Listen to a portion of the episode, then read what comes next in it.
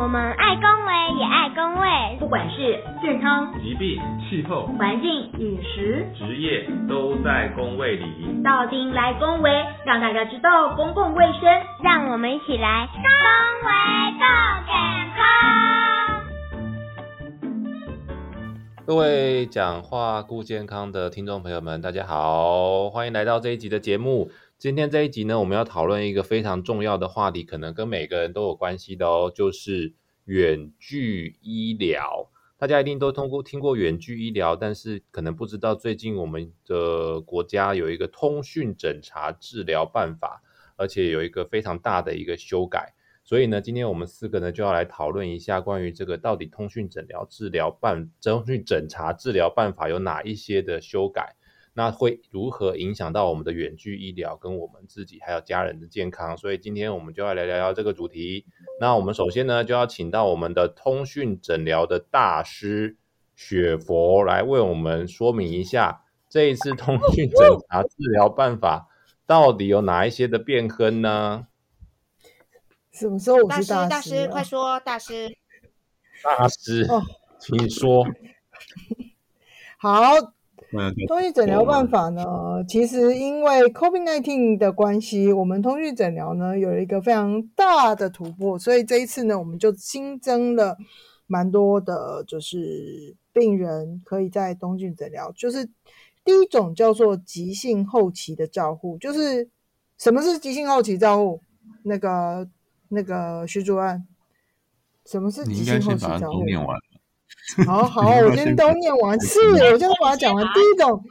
是救他，好啦，第一个急性后期的照护，第二个我觉得是适用性最广的人，就是慢性病的长期用药的照顾。第三个呢，就是长照的这一群的病人，就是长照服务的病人。第四个就是我们加医科的医师收治的照护的病人。第二、第五个就是我们有做居家医疗照护的病人。第六个就是疾病末期的病的这个照护，然后接下来就是行动不便，就是所谓卧床啊或等等的这样子的照护。那第八个呢，就是像灾害啊、传染病啊或其他重大变故照护，其实就是这一次 COVID-19 就有呃很多人那个染疫之后就会就可以在家里做这个居家的视讯诊疗。那第九项呢是国际医疗照护的部分。那第十项呢，就是有一些主管机关他其他指定的相关的一些情形。这一次大概就是增加了这以上的十项部分。OK，谢谢大师，谢谢大师为我们的开示。但是这样子讲，好像还是非常的有点混乱。可不可以请徐主任？帮我们用比较重点摘要的方式讲一下，到底重点在哪里？OK，我先先补充一下，因为现在我们在录音，应该是二月底了。那目前这个释放出来的讯息，应该是我们卫福部那边送到立院的一个修正案，对修正草案，也当下应该是还没有通过去实行的部分。那所以目前看到的，主要是在我们的。呃，对象的部分有比较放宽。那简单来说，就是呢，呃，针对一些可能需要长期照护啊，然后行动不便的，或者是比如说在疫情期间，我们因为都在居家隔离，没有办法外出就医。那当然还有一些就是以国际医疗照护，可能这个。呃，需要就诊的民众可能是在国外，然后需要我们在台湾的这些医疗专业的协助等等。那主要是针对这一些情形去做一些呃可以服务对象的放宽。那这边要稍微呃去修正一下我们学佛刚刚的用词，它的第四个对象叫做呃家庭医师收治照护的这个个案。那以台湾目前的整个医疗环境来说，我们。呃，家庭医师其实还是，呃，不会局限在家庭医学科的医师啦。它主要是针对说，我们现在台湾都在推说，每一个人都应该有自己的家庭医师。那这个家庭医师可能不限于家庭医学专科，那主要是针对自己可能平常在就诊的一些呃基层医疗院所的一个医师，他可能对你家庭的呃成员的这些呃健康状态比较熟悉的，我们就会尽量让这个家庭医师去针对你的家庭做一些医疗的照顾。那当然，我们的家庭医学专科医师，像我跟朱医师都是家庭医学专科，那针对这一块可能呃相对比较得心应手一点啦。对，谢谢徐主任的重点提示。那我们就要 Q 一下 Coco 姐。干嘛？Coco 姐身为一个庶民，那你 看待这个远距医疗的一个大放宽，你有什么看法呢？你觉得这是一个好事吗？或者是你有没有远距医疗相关的经验呢？嗯，我没有远距医疗相关经验，可是，在疫情期间，我很多同事都有这样一个相关的经验，因为疫情的关系嘛，所以他们只能够待在家里。那我每次都会很好奇问他们说啊，那那个医生不是应该要有些诊断吗？就光透过这个荧幕上看到你。然后听你自己讲一下你的症状，然后他就可以开药。我觉得好像很神奇，有那种隔空抓药的感觉。这个是我一直不了解的，尤其像是中医的部分，人家中医不是说要望闻问切吗？那这样望闻问切，这样子用透过视讯这样看会准吗？不过虽然这次的通讯诊疗法它是针对了就是比较在西医的部分，我就一直很好奇。第一个，比如说像我们国家的这个基础的通讯设施。并没有做的这么好，我们到底要怎么做？那再来就是在医院的部分呢？那你要开药拿药啊，还有就是健保资料这些，那这些通讯诊疗又要怎么做才不会有这种资料外泄的问题？这些都是我每次听到这些通讯诊疗都很好奇的部分。嗯，你实在是太会接了，今天刚好接到又要请大师来回答的问题，所以现在那个法师又来帮我们开示一下就对了吗？因为我们的学博是我们的咨询专家，所以要来请教一下刚刚 Coco 姐的问题。就是第一个是资讯怎么样不会有那个那个机密的资料外泄，那第二个就是让医生怎么样可以在医院里面对于家里面的病人可以有更深入的了解呢？好哦。嗯，基本上我先从资讯安全这一块来说好了。其实，你台目前台湾在执行这个视视讯诊疗的这些云端平台呢，其实都是经过所有的 治安相关，包括 ISO 等等的认证以外，其实像现在几个台湾的云都有 HIPAA 的认证，而这个治安的等级其实非常的高，所以。呃，其实不大需要那么的担心这个治安的问题，但呃，刚刚寇姐有讲到关于这个我们的基础建设，也就是网络这一块，嗯，因为过去在三地离岛的部分，政府为了要支持他们的一些偏向的就医，其实也有强化他们的一些呃，比如说四 G、五 G 的部件。那这这个部分呢，现在政府也一直持续在努力，所以在基础建设也好，或者是在这个资讯安全这个部分呢，其实现在都有非常呃缜密的一些规划跟呃目前的一些认证在支持这件事情。那另外望闻问切这件事情，我必须说，其实现在我相信两位医师也应该都知道，目前我们。其实，在嗯摄影镜头来讲，呃，老实说，只能看得到这个民众的一些，呃，他说话的时候的状况啊等等，真的比较跟自己亲临现场比较不一样，所以呃，我们才会有限制这些，就是状况底下可以做这样子的服务。但是我们现在科技的进步啊，其实如果他们像，呃，现在有越来越多的像手环啊、手表是有经经过 TFDA 的这些认证。假设未来可以搭配这些生理讯号，可以给医生们更多的指标，我相信会更好。那之前其实，在偏乡跟三地离岛的一些，呃，是通讯诊疗的规划，比较像是，呃，这些需要做照护的人们，他是到卫生所。然后呢，卫生所是透过远距会诊的方式来做这个治疗。那在卫生所的部分呢，就可以呃建制类似像五官镜。哎，寇姐，你知道什么是五官镜吗？嗯，我知道照妖镜，我我翻白眼了，你真的是好啦，五官镜就是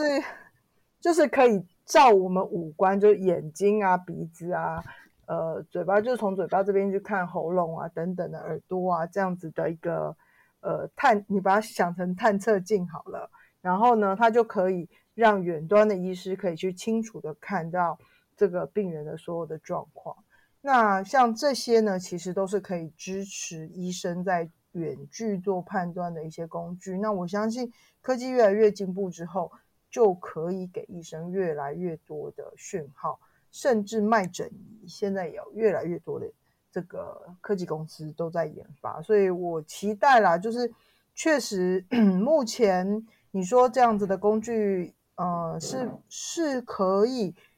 越来越普及，但我我相信也是需要一点时间。那所以我们现在的项目才会限缩在某种某些项目里边，而且刚刚其实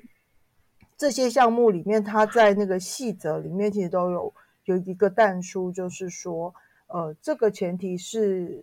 医生就是要判断这个这个病人是在一个稳定的情况，就是还是会有一个基础。判定的一个标准，这样子，对，大概是这样。我的回答您还满意吗？照妖镜，非常的满意。是，但是 Coco 姐没有用，没有没有用过视讯看诊啊？对，你没有用过视讯，毕竟我目前为止还是天选之人。是天选真之人的，好厉害哦！你太厉害了吧？所以我对人家用那个视讯诊疗，我一直很好奇，我自己也哦，很想他没有朋友，对，没有朋友。我有很多朋友，但是我保护做得很好。不是，那那像比如说像徐主任，你在你在用视讯看诊，像这次的草案里面，它增列了刚刚雪佛讲的，比如说像慢性病长期照护啊，或者是长照啊，或者是居家医疗这些的。那你这样子透过视讯看诊的时候，不用去看一下，比如说我记得每次看医生的时候，他会叫我嘴巴张开看一下什么呀口口腔啊、喉咙啊，或者是会什么做一下其他的一些就是。呃，问诊这样子，那那在目前为止这样的状况之下，嗯，透过视讯诊疗这样子的状况是可以做到吗？嗯，好，其实这个有很多问题，你刚刚的问题有很多必须要去重新思考。那当然有一个东西就是配套，像刚刚学佛有讲到很多，呃，关于呃在科技进步之后，是不是有一些可以做远距的？呃，比如说生理量测啦，甚至实验室检查，还有无关镜的部分。那其实要回过头来去思考的问题，就是说，在这个通讯诊疗这个框架底下，到底我们通讯诊疗可以做什么？那当然，就第一个就是在对象的选择方面，其实我们刚刚提到的那个十个呃需求服务的这一些对象，其实大部分都是那种可能已经呃有被。长期在照顾的情况底下，那我们要去呃处理的问题，可能就不需要呃一个，比如说实地的做一些身体的检查。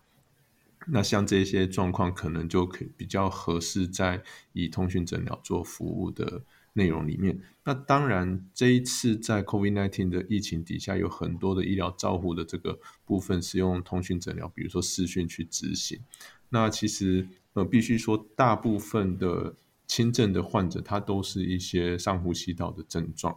那我们医生要去做判断跟评估的过程当中，当然不可能有很好的呃器械去直接去看，比如说他的喉咙啦，或是他的呃听他的呼吸音等等。那我觉得有一个很大的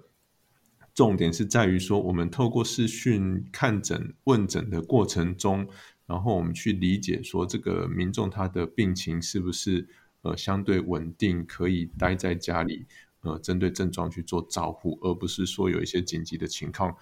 呃，我们没有去处置它，还是把它继续留在家里。当然，我们看到可能民众在呃呼吸的状态啦，他的呃皮肤的色泽啊，他的精神等等，如果有比较差的状况，在那个当下，我们都会启动一个后续的转诊后送的这样子的一个。流程，那所以其实以通讯诊疗来说，不是说我们就要在呃这个情境或场域去完成所有治疗方面的一些需求。那其实我觉得就是用这个不同的呃看诊问诊的一个模式去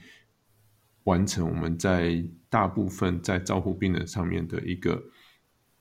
问题的解决。那其实像我们以前在医学院都老师都在教嘛，其实大部分的疾病在透过呃病史询问，大概有八成我们是以心中就会有一些呃想法跟或者是说答案等等。那所以当然在透过问诊的过程，我们就可以呃理清我们一些想法。那后续有需要再去做一些远距的呃会诊的话，这一块大概是。可能跟我们这个通讯诊疗不一样，它其实另外一个名称叫做远距会诊。那远距会诊的话，通通常就是在呃比较偏远的地区，它还是会有一个医师在呃远距的那一端，然后让病人去呃做一些初步的诊疗，然后我们再透过视讯的方式去连接到，比如说在医学中心或是区域医院里面的专科医师去做呃相关的专科疾病的一个。呃，诊断跟处置上的建议，那这个跟我们可能比较相对稳定的慢性病患，或者是在居家的个案去做的这个又有点不太一样。这样，以上。那维明医师，我想要问一下哦，就是你看，像我们现在通讯诊疗这样子过了，假呃未来要过了之后啊，你看像你们医生在看诊这样之后哈，我在想象中就是我看完诊之后，我要去拿药。那我们应该要怎么去拿这个药？这个病人如果没有，比如说像居家隔离这样，他没有办法出去，那要怎么拿药？那如果他又是呃，比如说是那种嗯肠照的病患，那医生看完之后，他们这些人要怎么拿药呢？因为以前我们去医院看诊，然后看完之后直接隔壁药局拿。那他现现在这些人经过通讯诊疗之后，他也没有处方签呐，那他要怎么拿药？他自己要拿一个印表机印出那个处方签去拿吗？嚯嚯嚯嚯嚯！这个就是你没有看过，你没有你没有看过视讯看诊，就不会知道怎么拿药。现在就是对啊，我就没有看过啊。口 V 的病人其实有很多方式啊，像我们医院的话，就是如果你是口 V 的病人来看诊的话，你有第一个方式就是家人到医院的药局来领药嘛，这是第一个方式。那第二个方式，我们可以就是试出处方签。就试出处方签之后呢，处方签试出之后呢，就是我们那个他就是可以拿着处方签到我们合作的药局去领药。那第三个部分就是部分的区在台中这边的区域，我们有跟药局合作，有这个居家送药到府的服务。所以他是如果是居住在可以有居家送药到府的药局的服务的范围之的话，他就可以在家里面就有药师会把药送到家里面。其实现在日本，我在日本这几个月看到日本都是这么做的，就是但他们比我们更有经验一点，也不能说更先进，就是更有经验一点。他们呢，就是医生呢去看的病人，去家里面看的病人之后，那他就会开处方签嘛。那处方签的话，就会他们都会带一台很小台的印表机，就会在家里面直接把处方签印出来，那交给那个病人。那病人其实不用不需要到药局去把那个处方签拿药，因为那个医师呢，他会再把同一份处方签呢再 fax 给那个他合作的药局。那药局呢收到那个处方签之后，他就会自动的送药到这个病人家里面。所以其实他们跟药社区药局的合作是很好的。那我觉得我们未来其实像徐主任应该也有跟社区药局合作，就是会有越来越多药局提供这个居家药师的这个服务。那就是让病人可以更方便的拿到药物。嗯，这这个事情我可以补充一下，就是最近生策会改的年会才刚过开完，我们新任的这个健保署的署长石署长，在上在这个生策会的年会上面就有说，健保署现在在做一个事情，叫做电子处方签。那为什么要做电子处方间？就是其实他们也是想要改善这个远距医疗的流程不连贯的问题。就像维明刚刚有说，呃，以如果以现在处方间的方式，我们都是需要把它印出来，然后再到药局，然后再由药师来开药。但若未来有这个电子处方签的话，就变成是，呃，医师开完。这个药之后，这个处方签就是会是一个电子式的方式，然后就可以传递到药局啊，传递到不同的地方。所以目前呢，呃，我们的健保署确实也在做这个努力，让这个断点可以更连贯。对，所以这个是我要补充的部分。哎，你问我了吗？对啊，哎 那我再跟大家补充一下，刚刚大家没有提到的一些部分，好了，就是在通讯这个诊查治疗办法的第十九条呢，有说明一些跟刚刚有一些相关性的几条，我觉得蛮重要的，再跟大家分享一下。第一个就是要通讯诊疗的对象还是要知情同意，就是你还是要取得病人的同意才可以做通讯诊疗。除非是有急迫情形的时候，你不一定要请他，就是取得他的同意就可以赶快做治疗。第二个部分就是说，其实它是有限制的，就是如果你是看感冒啊，那个那个病医生都不认识你是谁啊，你就要给他看通讯远距诊疗，其实是不行的。那它有是一些限制，就是说，比方说是第三条的第一款到第六款是不能是出诊的病人，就是说，其实你在前面的六项呢，像是呃，急性后期照顾，呃，急性后期那个急性后期啊，慢性病长期用药、长期照顾啊，居家医疗啊，疾病末期这些，其实你要让医生认识你是谁，他才有办法有自信的来做远距照顾。他不认识你是谁，如果是第一次出诊的话，其实这些人是没有办法做这个远距的医疗照顾的。然后还有什么？哦，就是医生做通讯诊疗是要在医疗机构里面，所以大家也不用担心，就是说医生啊是在自己家里面呐。个短裤啊，然后就帮你做通讯诊疗，其实是不会有这样的事情发生。那第四个就是还是要制作病历。那第五个呢，就是如果有其他护理人员的话，一直在执行通讯诊疗，也是要做执行的记录。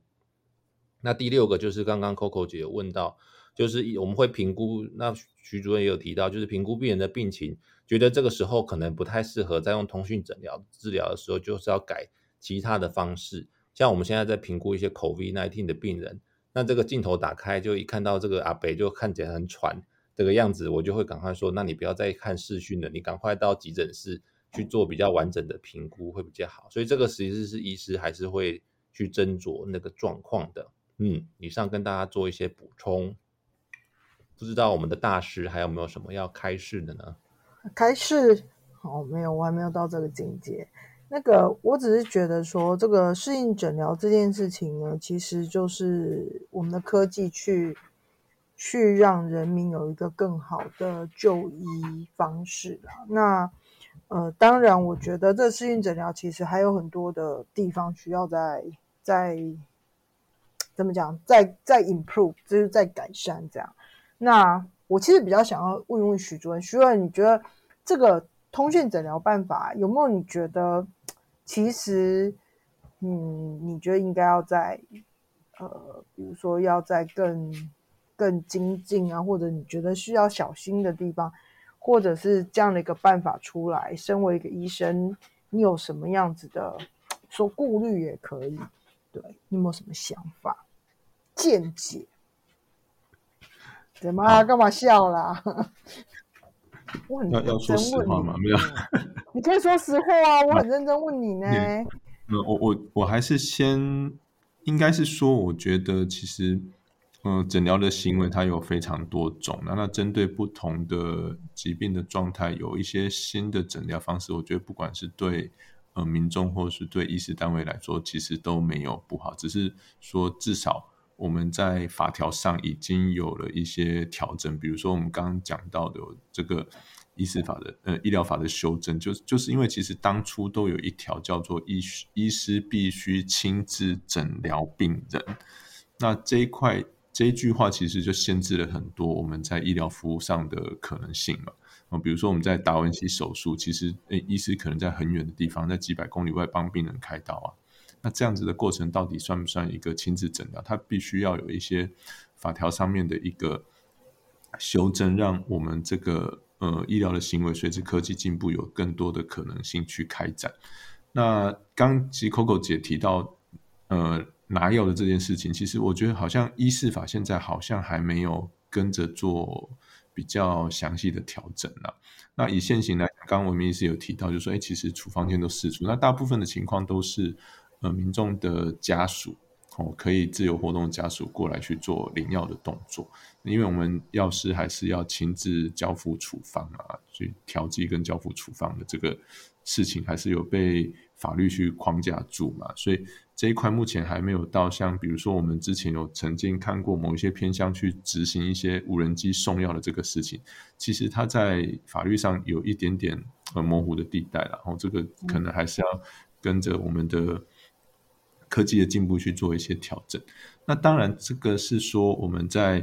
呃科技上有某一些可能性去完成。那再来就是在执行场域上或者是民众的选择上，我觉得都是一些需要去开放的。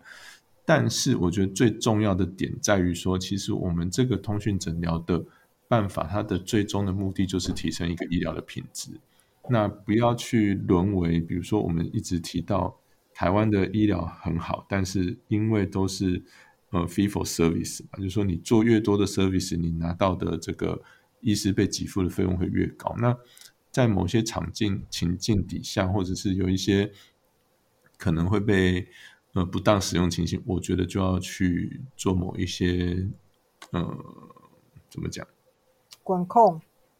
类似啊，就当然这种管控，我觉得当然是我们医师跟服务的民众之间，我们要去做一个，嗯，大家的目的是为了要提升医疗品质。那假设未来转到，比如说是 fee for performance，或是呃，就是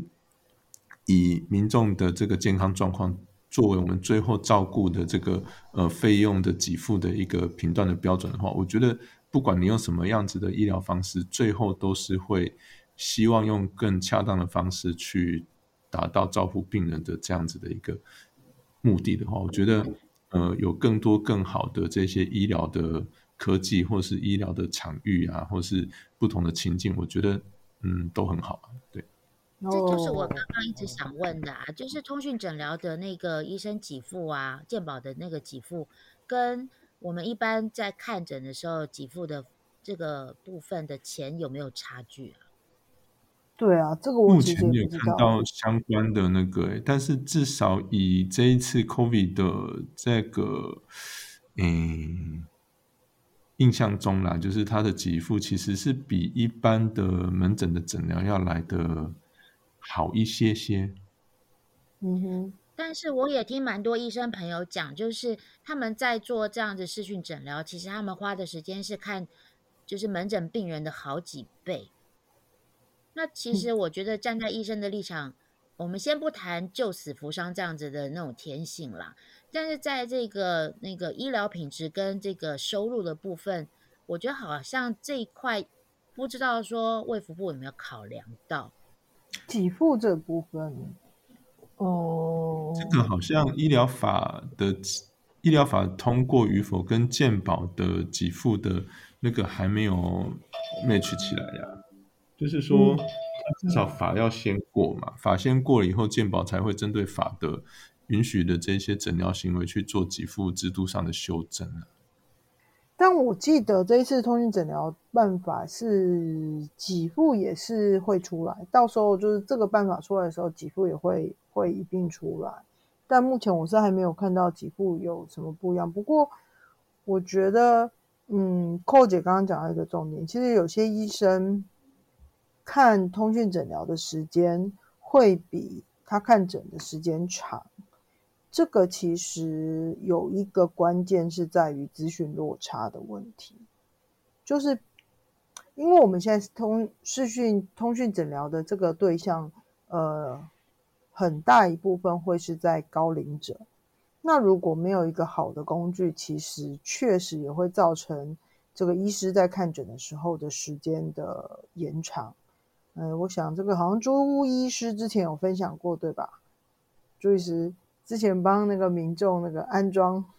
视讯诊疗的 APP 啊什么之类的，也是弄非常的久，对不对？这个就是有一个专有名词叫做 digital literacy，就叫做数位势能，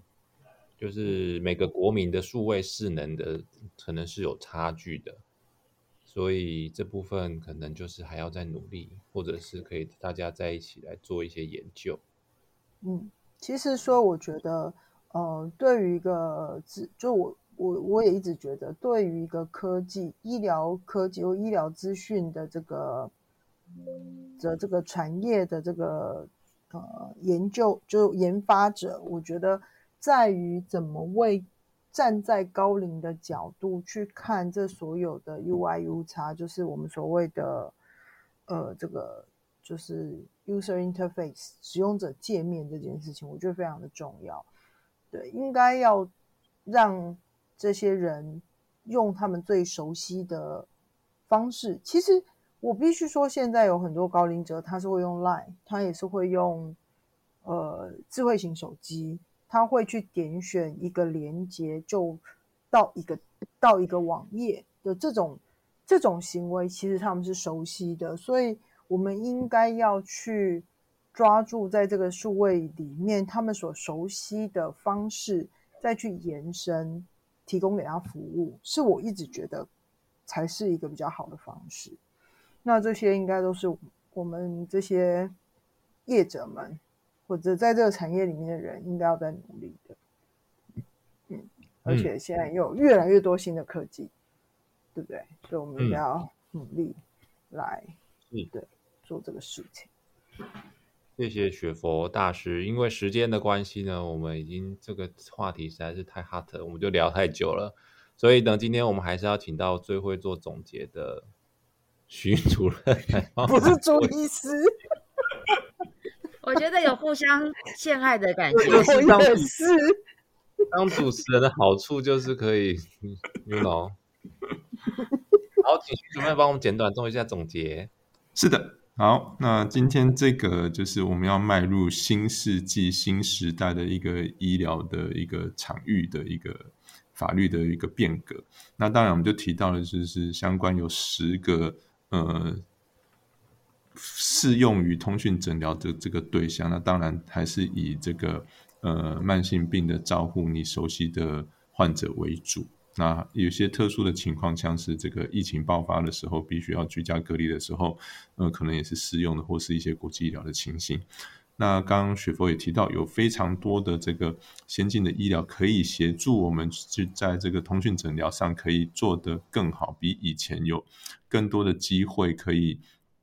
呃提升整个医疗照护的品质。那包括在远距的会诊，或是说我们有一些。呃，更新的一些远端监控啊，其实像现在很多那种血压计、血糖机都可以在家里去操作，然后把数据上传。那我相信在呃科技更进步的未来，这些呃远距的这个诊疗会有更好的一个表现。那当然，在 Coco 姐很担心的这个领药的这个部分，目前暂时还是以呃药师的协助跟服务，或是家人的呃协助代拿取为主。那相信在未来会有更多的这个。嗯，配套的措施会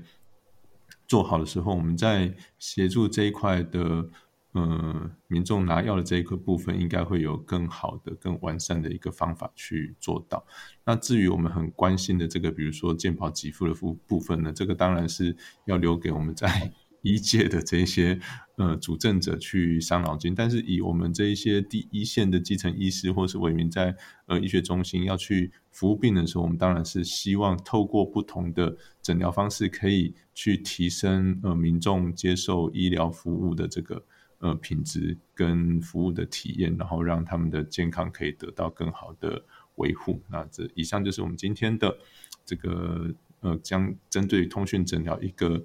呃，大致的一个介绍。那最后就请我们的 Coco 姐来帮我们做 ending。